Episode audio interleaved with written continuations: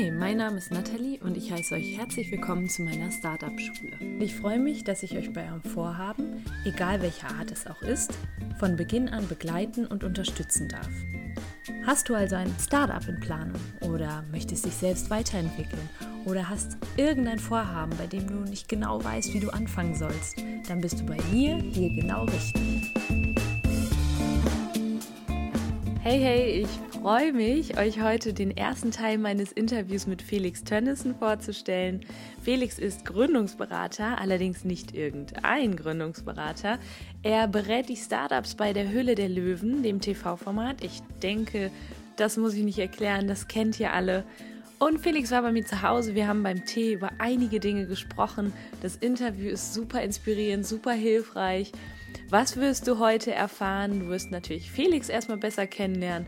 Was macht er eigentlich? Wo kommt er her? Wie hat alles angefangen? Du wirst außerdem erfahren, warum Felix eine Selbstständigkeit immer dem abhängigen Beschäftigungsverhältnis vorziehen würde und was eine Unternehmensgründung mit einer Sandburg zu tun hat. Außerdem hat er nicht irgendeinen Buchtipp, sondern einen ganz besonderen Tipp für junge Gründer oder für Menschen, die irgendwas Besonderes vorhaben im Leben. Da will ich gar nicht so viel zu verraten. Du kannst super gespannt sein und wie immer bin ich natürlich total happy über Feedback. Ganz viel Spaß. Hallo lieber Felix, ich freue mich total, dass ich dich hier in meinem Podcast habe heute. Äh, wollte ich schon immer von Anfang an und jetzt ist es soweit. Der Tag ist sehr gekommen. Gut. Ich freue mich sehr, dass du da bist. Erstmal vielen Dank. Ich freue mich auch total. Total motiviert. Juhu. Ja, Felix, äh, zunächst einmal wäre es total super, wenn ich ein bisschen was über dich erfahren dürfte. Was machst du aktuell? Wie bist du da hingekommen? Und ja, vor allen Dingen, also ich weiß das ja schon, aber meine Hörerinnen und Hörer, das wäre super, wenn du ein paar Stichpunkte total. sagst. Also ich kann ja einmal Felix pitchen. Ja. Ja, also äh, Felix, äh, ich fange mal mit was Persönlichem an oder was Privatem an. Ähm, mittlerweile 37 Jahre. Ähm, ich wohne in der ähm, schönen Stadt Düsseldorf und ähm, ja, was mache ich? Ähm, ich berate eigentlich seit zwölf Jahren Startups. Also Startups, Gründer, früher hat man Gründungsberatung gesagt, mhm. heute sagt man Startup-Coaching.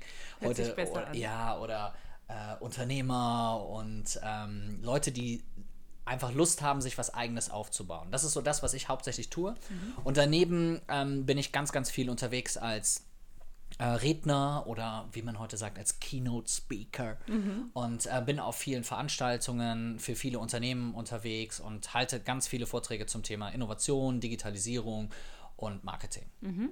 Sehr cool. Darf ich fragen, was du studiert hast oder was du so vor der Zeit als Coach gemacht hast? Ja, es wäre eigentlich lustig, wenn ich jetzt sagen würde, studiert habe ich nie, Schulabschluss habe ich übrigens auch nicht. äh, also ich habe mal ähm, International Marketing studiert in den Niederlanden mhm. Und ähm, genau, das habe ich, also ich habe Abitur gemacht, bei mir musste man damals ja noch Zivildienst machen, dann habe ich ein Jahr Zivildienst gemacht, dann habe ich äh, ein Diplom gemacht damals, habe dann nach dem ähm, Studium noch zwei, zweieinhalb Jahre lang gearbeitet bei verschiedenen Arbeitgebern, aber habe relativ schnell gemerkt, dass, äh, dass ich gerne was Eigenes machen würde. Also mein Lebenslauf in der Zeit ist ein wenig äh, mhm. konfus, weil ich glaube ich in zwei Jahren fünf verschiedene Arbeitgeber hatte und alle möglichen Jobs ausprobiert habe und immer gucken wollte, okay, was ist so für mich das Richtige, Werbeagentur oder doch Beratung mhm. oder doch Online-Marketing. Genau, und dann bin ich halt sozusagen zu meinem jetzigen Job gekommen. Mhm. Und warum glaubst du, hat dir so ein abhängiges Beschäftigungsverhältnis nie gereicht, sage ich mal? Also ich habe eigentlich schon relativ früh immer versucht, eigene Sachen zu machen, eigene Sachen aufzubauen. Also ich habe, glaube ich, mit 16 mein erstes Gewerbe angemeldet. Ich habe mit 14 meine ersten kleinen Nebenjobs gehabt und habe immer irgendwie eigene Dinge gemacht. Also allem möglichen Kram, kann ich ja gleich mal was von erzählen. Mhm. Äh, auch nicht alles erfolgreich aber habe mir dann irgendwann gesagt, okay, ähm, vielleicht musst du dir jetzt trotzdem erstmal so ein bisschen so die Erfahrung im Angestellten-Dasein holen. Und habe dann eigentlich für mich ähm, relativ schnell gemerkt, dass es cool ist, dass es super ist, aber ähm, dass mir da halt immer was fehlt, weil es eben nicht mein eigenes ist. Also es, mir fehlt irgendwie mir was eigenes aufzubauen. Wenn ich mal eine Idee habe, die sofort umsetzen zu können und dass die nicht noch über 30 Schreibtische wandern muss, bevor man das sozusagen machen kann. Mhm. Und dann äh, stand für mich relativ schnell fest, dass ich diesen Weg eher Wow, das klingt super. Ja, das hätte ich jetzt auch gefragt, weil ich forsche im Bereich Entrepreneurship Education und inwieweit das sinnvoll ist, unternehmerisches Wissen schon an Kinder und Jugendliche weiterzugeben. Und da hätte ich jetzt gefragt, so wie war der kleine Felix? War ja. da schon immer so ein kleiner Unternehmer in ja. dir drin? Also ich habe ähm, man muss immer daran denken, dass wir so mit acht, neun Jahren habe ich mit meinem damaligen Nachbarn immer, wir haben immer äh, quasi Kinderflohmärkte organisiert. Mhm. Also wir haben den anderen Kindern in der Stadt Bescheid gesagt und ähm, haben einfach einen wilden Kinderflohmarkt organisiert. Also haben wir auch nicht darüber nachgedacht, ob wir es dürfen oder sonst was. Ich meine, wir waren acht, neun Jahre alt und haben einfach in der Stadt gestanden und haben unser altes Spielzeug verkauft. Und das haben wir halt die ganze Zeit gemacht. Irgendwann waren wir ein paar, paar, paar Tage älter. Ähm, dann gab es immer bei uns in der Stadt so einen so Wochenmarkt. Und immer am Ende von dem Wochenmarkt mussten ja diese ganzen Marktteilnehmer ihre Stände abbauen. Und da haben wir dann immer geholfen. Und als Ausgleich für dieses Helfen haben wir bei einem Blumenstand immer die Blumen bekommen, die er nicht verkauft hat oder einen Teil davon. Und dann sind wir von Haus zu Haus gezogen und haben diese Blumen dann quasi weiterverkauft. Mir fällt gerade auf, dass ich diese Geschichte zum allerersten Mal erzähle. Ja, sehr also ich habe die weder bei einem Vortrag noch sonst wo jemals erzählt, Premiere. weil die gerade so ein bisschen, ja, Premiere, ein bisschen Startup-Schule-Podcast. Ja, Startup-Schule-Podcast. Ähm, nein, und das war, das war echt eine super schöne Sache. Und deswegen war für mich immer so klar, irgendwie so was Eigenes zu machen und was auszuprobieren. Es mhm. hat nicht, natürlich nicht immer alles geklappt, ja. aber auch der kleine Felix war, glaube ich, äh, sehr unternehmerisch aktiv. Yeah. Wobei ich gar nicht unbedingt so Thema Bildung, weil du es gerade angesprochen hast, das so wichtig finde, dass man jetzt irgendwie einem, einem Neunjährigen schon erklärt, was Einnahmen und Ausgaben sind, sondern vielmehr vielleicht mal vermittelt, wie schön es sein kann, seine eigenen Träume zu verwirklichen, dass es einen Weg abseits des klassischen Angestelltenverhältnisses gibt und so weiter, weil das ist ja sowas, was wir halt nie beigebracht bekommen, ganz häufig, sondern wir sehen immer, okay, du kannst werden Steuerberater. Denk mal an diese ganzen Veranstaltungen, die man in der Schule hatte, wo dann so, äh, da kam bei uns mal ein Steuerberater, ein Anwalt und noch jemand aus einer Marketingabteilung und die haben dann erklärt, wie deren Job aussieht, damit man sich das vorstellen kann. War super, aber es war nie ein Selbstständiger da. Es war nie einer da, der davon berichtet hat, wie es ist, was Eigenes zu haben. Ja, und das finde ich ganz, ganz wichtig. Ja, das kann ich nur bestätigen. Also mir tut es immer im Herzen weh, wenn ich sehe, dass Kinder auch so ungern in die Schule gehen und da halt auch einfach nicht die Möglichkeit haben, sich mal selbst auszuleben, mal Dinge auszuprobieren. Ich genau. meine, nicht umsonst ist, ist auch viel, oder haben Kinder heute auch viel Angst, oder wenn sie dann erwachsen sind, eigene Dinge auch zu starten. Ich meine, genau. Stichwort Scheitern, warum probieren ja. oder warum gibt es so wenig Gründer auch und ja. Gründerinnen und Gründer? Ne? Ja, Wahnsinn, wenn du dir die Zahlen mal anguckst. Ich habe die Tage noch ähm, Statistiken darüber gelesen, wie hoch der Anteil der Selbstständigen in den jeweiligen Ländern ist oder wie hoch der Gründungsanteil bezogen auf das Angestelltenverhältnis ist. Und wenn man sich das zum Beispiel mal anschaut, dann hat man da in den USA zum Beispiel eine Quote von 9% mhm. und in Deutschland von unter 3%. Mhm. Also selbstständig sein, sich was eigenes aufbauen, ist halt in Deutschland einfach nicht so das oberste Ziel einer Karriere. Mhm. In Amerika und in anderen Ländern ist es so, wenn du ein eigenes Unternehmen hast, dann ist es die Erfüllung von allem, was du erreichen kannst und du bist total angesehen. Mhm. In Deutschland ist das so, oh Gott, der ist selbstständig, hm, hoffentlich äh, kann ich überhaupt mit dem Mittagessen gehen, weil das ist bestimmt zu mhm. teuer. Und das ist halt sowas, was ich sehr schade finde. Was meinst du, woran das liegt? Denkst du denn, die Erziehung ist da ausschlaggebend oder ist das vielmehr das Bildungssystem und wie könnte man da entgegenwirken? Also ich glaube, ein großer Teil oder eine große Rolle spielt natürlich ähm, so das Thema, dass wir ähm, ja im Mitte, Mitte des, ähm, Mitte des äh, 20. Jahrhunderts einen, einen großen Krieg hatten, dass es vielen Menschen nach dem Krieg extrem schlecht ging und diesen Menschen, denen es sehr schlecht ging, waren unsere Großeltern und unsere Eltern.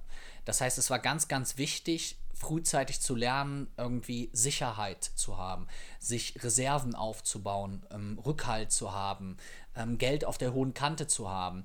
Und das war natürlich alles das, was man eher mit einem Angestelltenverhältnis verbindet, weil bei einem Angestelltenverhältnis geht es halt dann doch viel eher darum, eben, dass ich sicher bin, ich weiß, ich kriege jeden Monat mein Geld aufs Konto und so weiter. Und Selbstständigkeit ist ein Risiko, ein mhm. gewisses Risiko.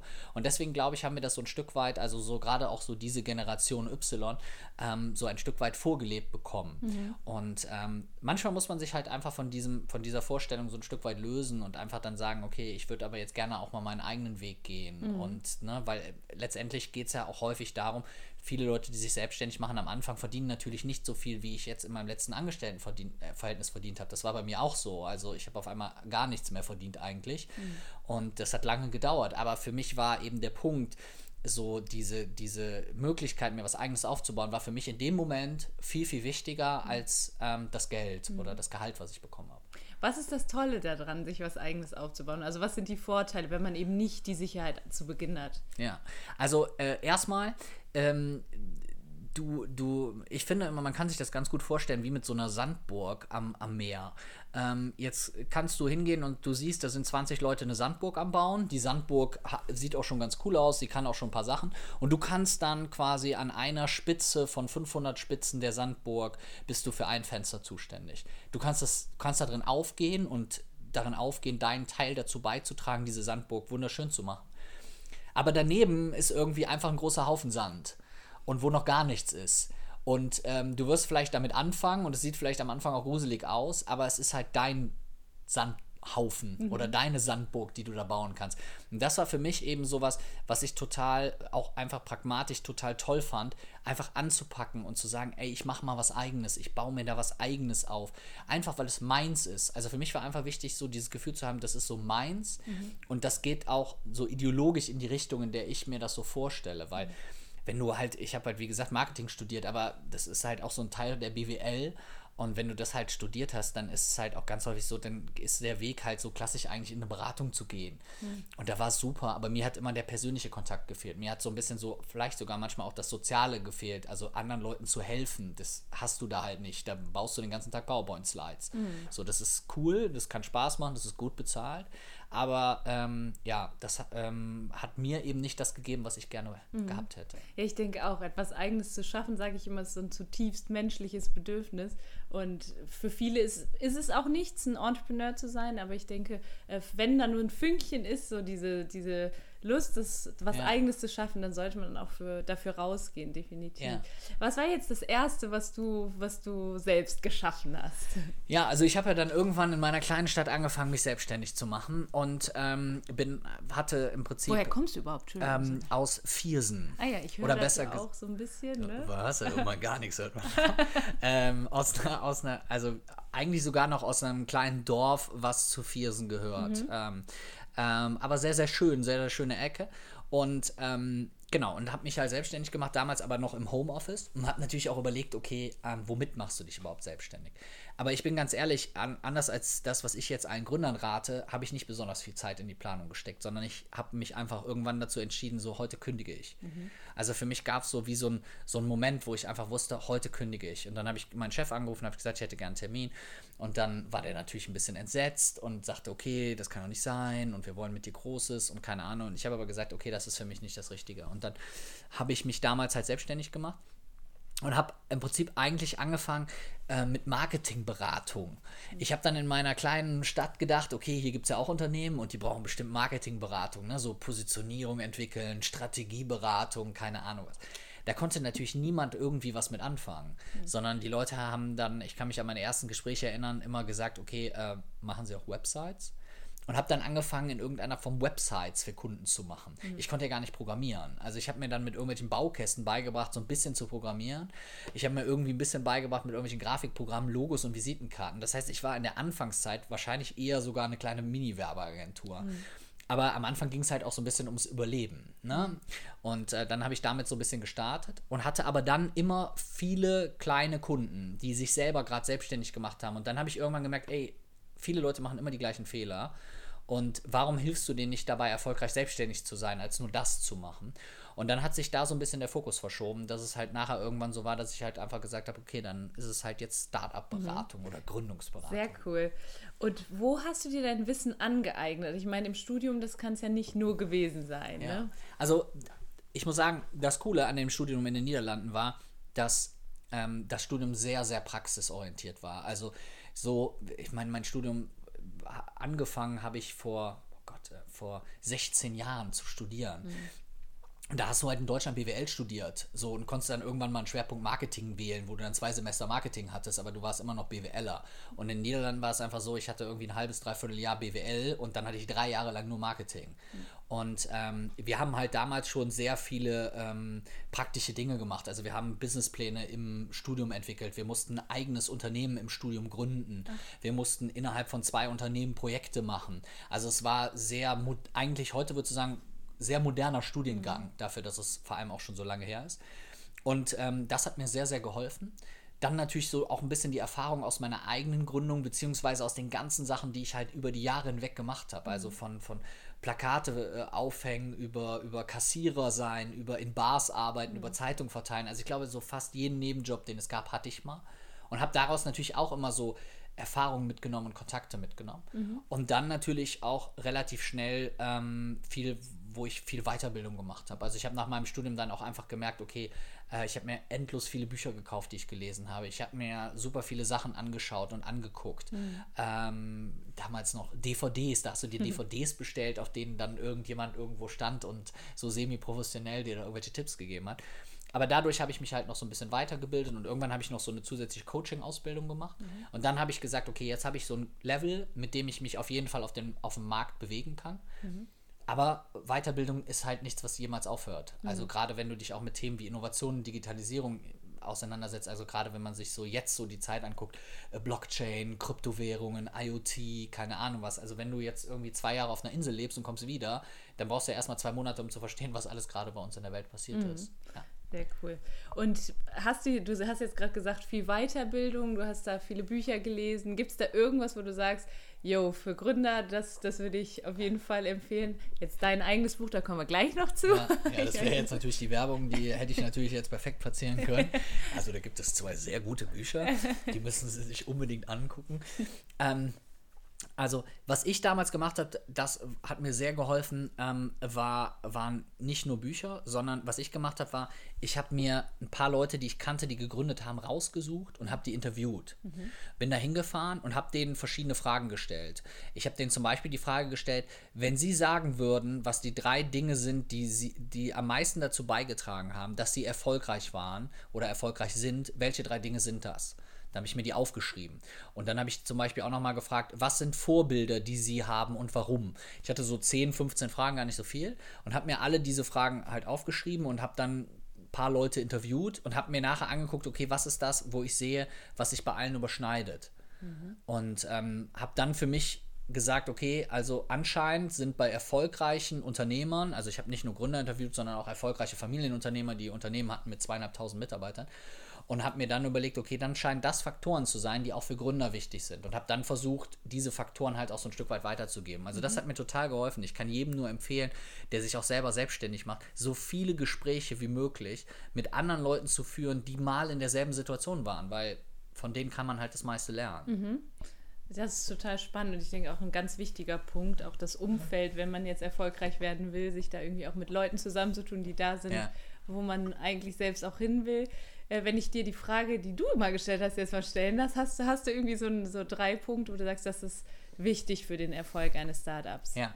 Also, ähm, ihr passt sogar ganz gut, weil ich musste heute Morgen eine Präsentation vorbereiten mit, äh, ich glaube, der Titel war fünf, äh, fünf Dinge, die man von erfolgreichen Gründern lernen mhm. kann. Ähm, ein Beispiel oder ein Faktor, der ganz, ganz wichtig ist, ist, ähm, dass man lernen muss, mit ähm, Rückschlägen und mit Scheitern umgehen zu können. Und das ist ein Riesenpunkt. Ich meine, ich höre ja selber Podcasts, ich lese Bücher und das liest man zwar immer wieder, aber irgendwie habe ich trotzdem das Gefühl, dass die meisten Leute das nicht so beherzigen. Weil es ist so schwierig auch, also ne, du kannst immer sagen, hey Chaka, wenn du hinfällst, dann musst du aufstehen, Chaka. Aber jetzt mal ganz ehrlich. Also wenn du so richtig einen draufkriegst, ne, egal von welcher Richtung, egal wie, wie viele Leute gibt es, die ohne weiteres dann sagen, so, das macht mir gar nichts, ich stehe jetzt wieder auf und da ist mein Ziel und ich laufe jetzt immer weiter, immer weiter. Ich hupse dich immer wieder um und du stehst immer wieder auf. Ich glaube, das können die wenigsten Leute. So sind wir einfach nicht gemacht. Mhm. Und deswegen glaube ich, ist ein ganz wichtiger Faktor, dass man zum Beispiel auch erstmal akzeptieren muss, dass dieses Scheitern und diese Rückschläge, dass das normal ist dass es ganz normal ist, dass diese Dinger kommen. Wir haben immer so ein bisschen das Gefühl mit, mit Instagram, mit allen Sachen, dass alle nur noch erfolgreich sind. Dass alle nur noch einen Waschbrettbauch haben, dass alle nur noch eine Top-Figur haben und keine Ahnung was. Und selber ist man sich nur am Vergleichen und hat immer wieder das Gefühl, dass man sich selber so runterwertet. Mhm. Ich habe letztens genau dazu von der, von der Laura Marina Seiler so einen Podcast gehört und da hat sie genau über diesen Punkt gesprochen, dass wir uns viel zu häufig auch mit anderen vergleichen und uns selber dadurch auch irgendwie so ein bisschen abwerten. Mhm. Und das ist halt zum Beispiel so ein Faktor, der ganz, ganz schade ist. Das heißt, ein wichtiger Faktor bei Startups, um das kurz zu fassen, ist, ähm, dass man lernen muss, mit Rückschlägen umzugehen, dass man lernen muss und akzeptieren muss, dass man definitiv auch scheitern wird Und der zweite, der jetzt weniger mit der Persönlichkeit zu tun hat, sondern jetzt vielleicht dann doch mal ein bisschen mehr mit auch Unternehmerischem, ist meine persönliche Erfahrung mit ganz, ganz vielen Startups. Also wir haben letztens mal nachgerechnet, wir haben insgesamt weit über 1000 Gründungen begleitet, ähm, ist der Faktor, dass viele, viele Leute keinen Vertrieb können. Das ist eine ganz, ganz hohe Kunst. Es gäbe nicht so viele Vertriebstrainer, Dirk Reuter, Martin Limbeck, wie sie alle heißen, Jürgen Höller, wenn es nicht so schwer wäre, gut im Vertrieb zu sein. Weil wenn ich an meinen Großvater zurückdenke, der ist halt von Tür zu Tür gezogen und hat Heizungen verkauft. Hey, ganz ehrlich, wer geht denn jetzt heute noch von Tür zu Tür? Wenn ich mir jetzt vorstellen müsste, wie damals der kleine Felix, ich müsste jetzt hier von Tür zu Tür diese Rosen verkaufen, der, die Leute würden nur denken, ich bin verrückt. Mhm. Ähm, von daher finde ich, ist das eine ganz wichtige Eigenschaft, die man sich aneignen muss. Wenn man einsehen muss, dass man es selber vielleicht nicht kann, mhm dann muss man gucken, dass man sich da weiterbildet. Und wenn man dann immer noch merkt, dass man es nicht kann und nicht gut da drin ist, weil nicht alles kann ich bis zum Anschlag lernen, dann komme ich nur auf ein gewisses Level, dann ähm, muss ich mir suchen, muss ich mir vielleicht Leute für mein Team suchen, die da gut sind. Mhm. Und viele Startups, die ich kenne, sind trotz guter Idee, trotz guter Finanzierung, gutem Marketing sind daran gescheitert, dass sie es nie hinbekommen haben, ihre Produkte richtig zu verkaufen. Mhm. Und das ist eine ganz, ganz, ganz, ganz hohe Kunst, die ich lernen muss. Und da gibt es Weiterbildungsmöglichkeiten, da gibt es Seminare oder wie ja. würdest du jetzt ja. sagen, kann man sich das am besten aneignen? Also ich habe ähm, selber Seminare in dem, in dem Bereich auch besucht und schaue mir auch immer wieder auch andere an. Also ich finde es gerade auch für meine eigene Keynote-Speaker-Tätigkeit immer total interessant, mir irgendwelche anderen Leute anzuschauen. Ich war vor vor einem halben Jahr zum Beispiel genau vom Dirk Kräuter auf so einer Vertriebsoffensive Wochenende irgendwie, keine Ahnung, 49 Euro, Chaka, keine mhm. Ahnung. Mhm. Ähm, natürlich sind da für mich jetzt auch oft Sachen bei, die ich halt schon kenne oder aus meinem eigenen Umfeld genau schon so umsetze und gibt natürlich auch Sachen, die ich anders sehe, das ist halt immer so. Mhm. Aber trotzdem glaube ich, dass gerade für so Leute, die sich mit dem Thema auseinandersetzen, für die auch Verkauf und Vertrieb extrem wichtig ist, egal ob das jetzt ein Autoverkäufer ist, ob das ein Startup ist, was seine Produkte verkaufen will, oder ein junger Unternehmer, dann sind solche Sachen halt super, weil die halt ohne Ende Mehrwert stiften und ich dadurch halt nachher auch einfach das Gefühl habe, dass ich eine ganze, ganze Menge mehr lernen kann. Also von daher würde ich mich da immer weiterbilden. Dazu gibt es natürlich auch viele ähm, Podcasts und viele Bücher. Mhm. Aber das ist, also Vertrieb zu lernen, ist nicht unbedingt unternehmerische Skills, dass ich weiß, okay, äh, das macht man so, dann macht man das so, dann macht man das so, wie man jetzt vielleicht irgendwie die Buchhaltung macht, mhm. sondern das ist halt vor allem, hat es unheimlich viel auch mit Persönlichkeitsentwicklung zu tun, mhm. also mit selbstbewusstem Auftreten, mhm. mit einer gewissen Extrovertiertheit, mit Überzeugungsarbeit, mhm. mit Rückschlägen umzugehen. Also das ist alles das, was im Vertrieb sozusagen ja. zusammenkommt. Ja, sehr spannend. Ich hatte dich ja auch eben schon gefragt, Felix, wie schaffst du es, immer so selbstbewusst rüberzukommen oder so selbstbewusst zu sein, wenn ich dich so sehe, wenn du deine Keynotes hältst? Da ist irgendwie nicht so ein Fünkchen Aufgeregtheit zu. Aber da täuscht, glaube ich. Ah, das täuscht. Ja, okay. Ja. Willst du dazu was sagen? Also, oder erstmal, was machst du? Was sind deine ja. Key Keynotes? Was machst du da genau? Ähm, genau, also es gibt halt so Keynotes zu verschiedenen Themen. Es gibt Keynotes ähm, zum, also ganz häufig erzähle ich halt was davon, was man von Startups lernen kann. Ganz häufig bin ich auch auf Startup-Veranstaltungen und versuche zu erzählen, ähm, was man von erfolgreichen Startups lernen kann. So, das macht schon einen großen Teil bei mir aus. Aber dann auf der anderen Seite ähm, habe ich relativ viel auch so zum Thema Innovation und Digitalisierung. Also was gibt es für Trends? Wie kann ich Trends erkennen? Wie kann ich die für mich nutzbar machen? Wie kann ich die Digitalisierung nutzen? Wie kann ich aber auch analoge Trends in irgendeiner Form umsetzen? Also zu dem Thema halt auch ganz viel. Und natürlich zu meinem Kernthema Marketing. Ne? Mhm. Also was, was auch mit Kundengewinnung zu tun hat, Neuromarketing und so weiter. Manchmal habe ich bei mir auch selber das Gefühl, Felix, wenn du dich jetzt selber, wenn du dir jetzt selber zuhörst, hört sich das jetzt fokussiert an. ähm, aber das hat natürlich damit was zu tun, dass ich halt echt in vielen Bereichen auch schon gearbeitet habe. Und äh, dass diese Dinge halt auch alle für mich zusammenhängen. Also bei Startups ist immer das Thema Marketing das Wichtigste. Wie komme ich an Kunden, wie verdiene ich also Geld? Mhm. Und ähm, Startups sind halt auch einer der Treiber im Bereich Innovation und Digitalisierung.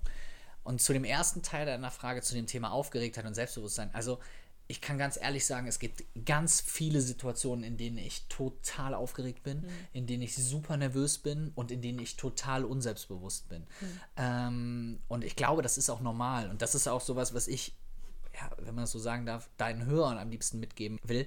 Ähm, ich finde, man hat ganz häufig so den Eindruck, alle Leute sind selbstbewusst. Mhm. Alle Leute sind mega extrovertiert und alle Leute haben überhaupt kein Problem, sich vor 5000 Menschen nackt auszuziehen. Mhm. Aber ich kann ganz ehrlich sagen, auch aus meiner Erfahrung heraus, dass ich oft hinten irgendwie im Backstage-Bereich mit zehn anderen Speakern gesessen habe, der Schein trügt. Mhm. Also es gibt Leute, die sind sehr, sehr aufgeregt und ähm, zweifeln und so weiter. Aber ich muss für mich persönlich sagen, ich finde, das ist ganz, ganz wichtig. In meiner damaligen ähm, Coaching-Ausbildung, die ich danach noch gemacht habe, hatte ich eine Trainerin, und da habe ich äh, gesagt, ich bin hier, weil ich will das nicht mehr haben. Ich will nicht aufgeregt sein, wenn ich auf die Bühne gehe. Und dann hat sie mir immer die Frage gestellt, wie wollen Sie denn sein? Und dann habe ich immer gesagt, ja, selbstbewusst und extrovertiert und keine Ahnung was.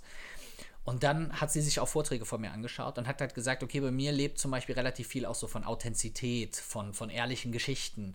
Und ich glaube, wenn ich das Aufgeregte nicht mehr hätte, dann würde dieser andere Teil in mir ein zu hohes Maß einfach annehmen. Also dann würden, glaube ich, zu viele Leute denken, okay, der ist vielleicht ein bisschen sehr selbstbewusst. Mhm. Ne? Das kann ja auch umkippen. Von daher finde ich das immer ganz gut, weil man ich brauche diese Aufgeregtheit und auch manchmal eine gewisse Unsicherheit, damit ich mich immer wieder sozusagen selber darauf berufen kann und mir selber vor Augen führen kann, hey, das ist mir wichtig. Mhm. Weil warum bin ich denn aufgeregt? Weil mir etwas wichtig ist. Wenn ich mir immer diese Situation vorstelle, äh, ich würde eine Frau im Club ansprechen. Mhm und ich bin gar nicht aufgeregt, wenn ich da hingehe, dann, sie es nicht. dann ist es sie nicht. ne? Ja, dann ist er definitiv nicht die richtige Frau für mich. So. Oder ich bin halt schon so abgegriffen, dass ich mir denke, so, jetzt hast du mittlerweile in deinem Leben schon 500 Frauen angesprochen, jetzt bist du auch nicht mehr aufgeregt, ja. dann ist es es auch nicht. Ja. Und von daher ist das sowas, ich glaube, jeder, egal ob Gründer, Startup, Unternehmer, Speaker, Trainer, Coach oder was auch immer, man braucht eine in einem gewissen Maße vorhandene Unsicherheit oder in einem gewissen Maße vorhandene, einen gewissen Anteil daran, dass man eben mit bestimmten Situationen nicht ganz genau weiß, wie man damit umgehen soll, mhm. ähm, weil auch diese Aufregung einfach dazu führt, dass man dann erst liefern kann. Also mhm. für mich ist es so, wenn ich mir denken würde, okay, oh, jetzt bin ich wieder auf einer Bühne, ach, ich weiß eh, dass ich gut bin, ich werde jetzt hier mein mhm. Programm und danach kommen alle Leute und sagen, wie toll das ist, dann weiß ich, dass ich nicht mehr gut ja. bin. Ja. Dann bin ich das nicht mehr. Und deswegen habe ich das ganz häufig. Ich habe das auch bei, wenn ich bei großen Unternehmen Termine habe. Ich hatte ähm, gestern einen Termin, da bin ich da in den Raum reingekommen, da waren da zehn Leute von dem Unternehmen. Und die haben sich alle zehn auf die andere Seite gesessen. Und ich habe mich auf meine Seite, also ich saß dann auf der anderen Seite. Und dann ging das Gespräch los und irgendwie nach fünf Minuten habe ich dann gesagt, ähm, wenn ich mal kurz was anmerken darf ähm, wenn Sie sich vorstellen, Sie wären jetzt in meiner Situation, egal welche Selbstsicherheit Sie haben, aber ähm, könnten Sie sich vorstellen, dass das für ein bisschen Un Unbehagen sorgt, wenn Sie mit zehn Mann nebeneinander sitzen, alle gucken mich an, alle notieren noch irgendwas und ich sitze auf der anderen Seite, mal davon abgesehen, dass wir doch gemeinsam etwas aufbauen wollen. Mhm. Und dann haben die das so ein Stück weit verstanden, dann haben wir uns ein bisschen anders hingesetzt. Okay. Aber von daher, da gibt es auch so Situationen, wo ich im ersten Moment erstmal denke, oh Gott, was ist denn ja. jetzt hier los? Ja. Das ist normal. Also ja. ich will das gar nicht, ich will gar nicht, dass es weggeht.